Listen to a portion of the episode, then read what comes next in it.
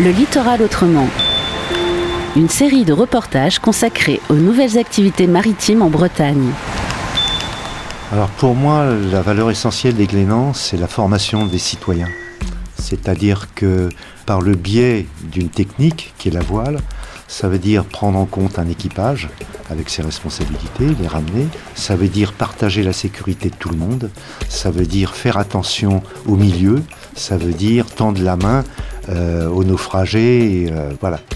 L'association des Glénans est la première école de voile en Europe. Elle a plus de 70 ans et une longue histoire derrière elle. Une histoire d'innovation, mais aussi une histoire d'engagement. Alain Mercier est un bénévole de longue date. Il revient sur la création de l'association en plein contexte d'après-seconde guerre mondiale.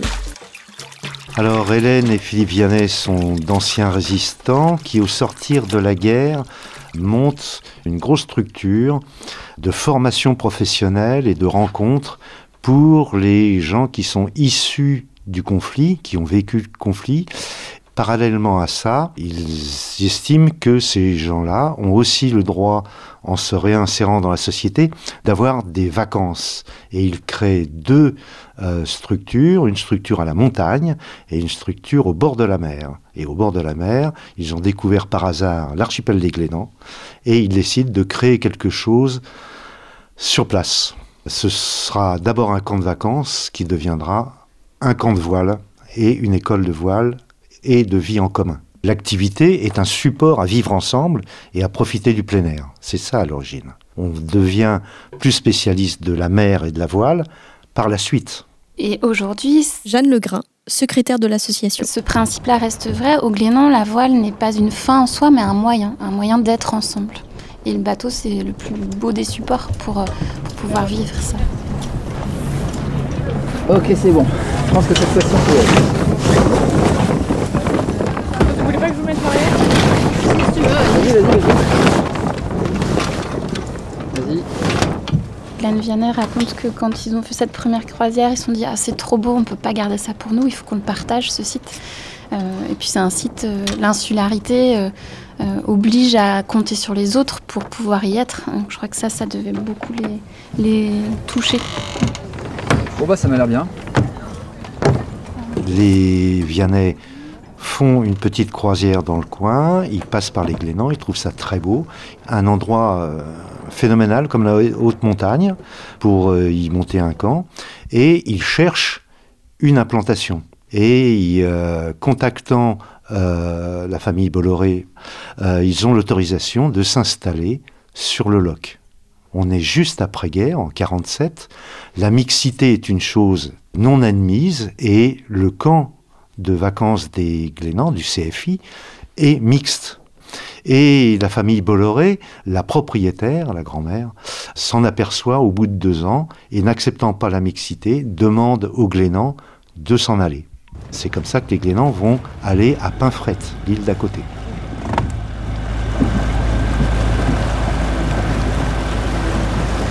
Ils s'aperçoivent rapidement que le littoral est fragile. Et dès 1959, il y a déjà des communications auprès des moniteurs sur le recul du trait de côte et euh, l'érosion des dunes. Et déjà, on commence à se poser des questions sur le cheminement des stagiaires et euh, sur le, fait de fixer les sols. Le souci de l'environnement et des sites qui sont occupés par les Glénans euh, va rester, va être une préoccupation majeure pour l'association. Euh, ce qui est nouveau, c'est que dès les années euh, 70, en fait, cette préoccupation se traduit dans les, de manière légale ou institutionnelle. Euh, c'est Philippe Vianney qui euh, initie beaucoup le classement de l'archipel comme un site classé. Philippe Vianney est un des initiateurs du Conservatoire du littoral qui du coup euh, protège le littoral, la zone littorale des constructions euh, anarchiques.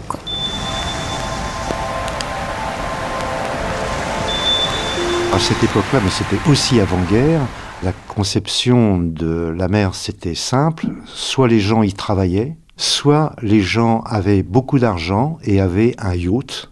Et on naviguait avec des équipages rémunérés sur son propre bateau. Il n'y avait que des clubs de propriétaires, aucune école. Et euh, l'accès à la mer était réservé soit aux travailleurs, soit aux propriétaires. La mer était un espace après la guerre qui était complètement interdit. Hélène et Philippe Pianet vont proposer un espace de liberté en fait qui est nouveau. Et dans le contexte des yacht clubs, des propriétaires de bateaux à voile vont proposer quelque chose de totalement nouveau. Apporter la voile au plus grand nombre, ça induit de euh, concevoir des bateaux qui répondent à des exigences maritimes et puis à, un coût euh, peu cher, quoi, peu onéreux. Les bateaux qu'ils vont proposer vont découler de cette pratique, avec des bateaux peu chers, l'utilisation du contreplaqué marine, qui est une révolution à l'époque et qui réduit considérablement les coûts. Alors là, on voit que c'est le moment d'y aller. Euh, tiens, Nathalie, voilà, bim, ça faut le monter. Ouais, grave Allez, on s'embarque là Il y a un caractère émancipateur très fort dans, dans la manière d'être ensemble au Glénan. Il y a la volonté de se tourner vers tous les publics avec la parité entre hommes et femmes. Et puis, on a euh, une volonté euh, très tôt, tout de suite, d'inclure euh, des personnes porteuses de handicap. Donc, cette volonté, elle est là depuis très longtemps et elle continue avec des partenariats avec des associations. Une volonté également de permettre à des publics éloignés de la voile, que ce soit par culture ou par moyens financiers, de pouvoir venir expérimenter un stage. Il y a tout un programme qui est assez consistant, c'est euh, les jeunes d'abord, pour permettre à des publics scolaires d'établissements en REP, en, réseau d'éducation prioritaire, de venir facilement. Euh, voilà, il y a plein de dispositifs qui permettent de, de faire vivre la voile au plus grand nombre.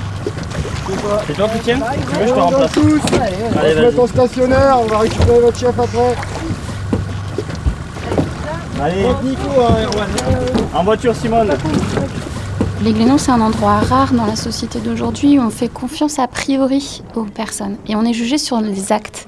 Euh, ce qui explique qu'on a énormément de jeunes qui sont en, responsabilité, qui prennent des responsabilités. On, ne demande pas aux gens d'avoir une expérience avant de faire, euh, avant de prendre des responsabilités. On fait confiance euh, et, c'est ça qui constitue la prise de responsabilité. Le premier statut de l'association, c'est créer des liens entre les hommes et les femmes de tout pays par la mer. Et le deuxième, c'est favoriser l'engagement bénévole de ses membres. Ce reportage a été réalisé par la Corlab avec le soutien de la DREAL et de la région Bretagne. Retrouvez-le en podcast sur corlab.org.